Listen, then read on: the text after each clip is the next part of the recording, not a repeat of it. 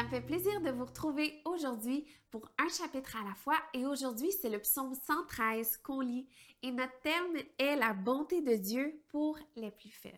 On y va ensemble.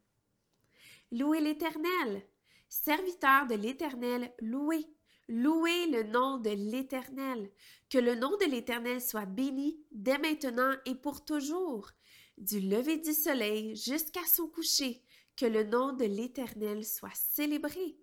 L'Éternel, l'Éternel domine toutes les nations, sa gloire s'élève plus haut que le ciel.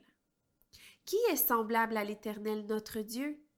Il a sa demeure en haut et il s'abaisse pour regarder le ciel et la terre. De la poussière, il relève le faible. Du fumier, il retire le pauvre pour les faire asseoir avec les grands, avec les grands de son peuple. Il donne une famille à celle qui était stérile. Il fait d'elle une mère joyeuse au milieu de ses enfants. Et je veux le relire, peut-être que quelqu'un a besoin d'entendre ceci aujourd'hui. Il donne une famille à celle qui était stérile.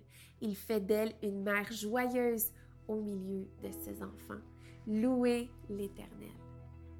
Je vous souhaite une super belle journée. J'espère que vous avez été bénis et encouragés par ce psaume. On se retrouve demain.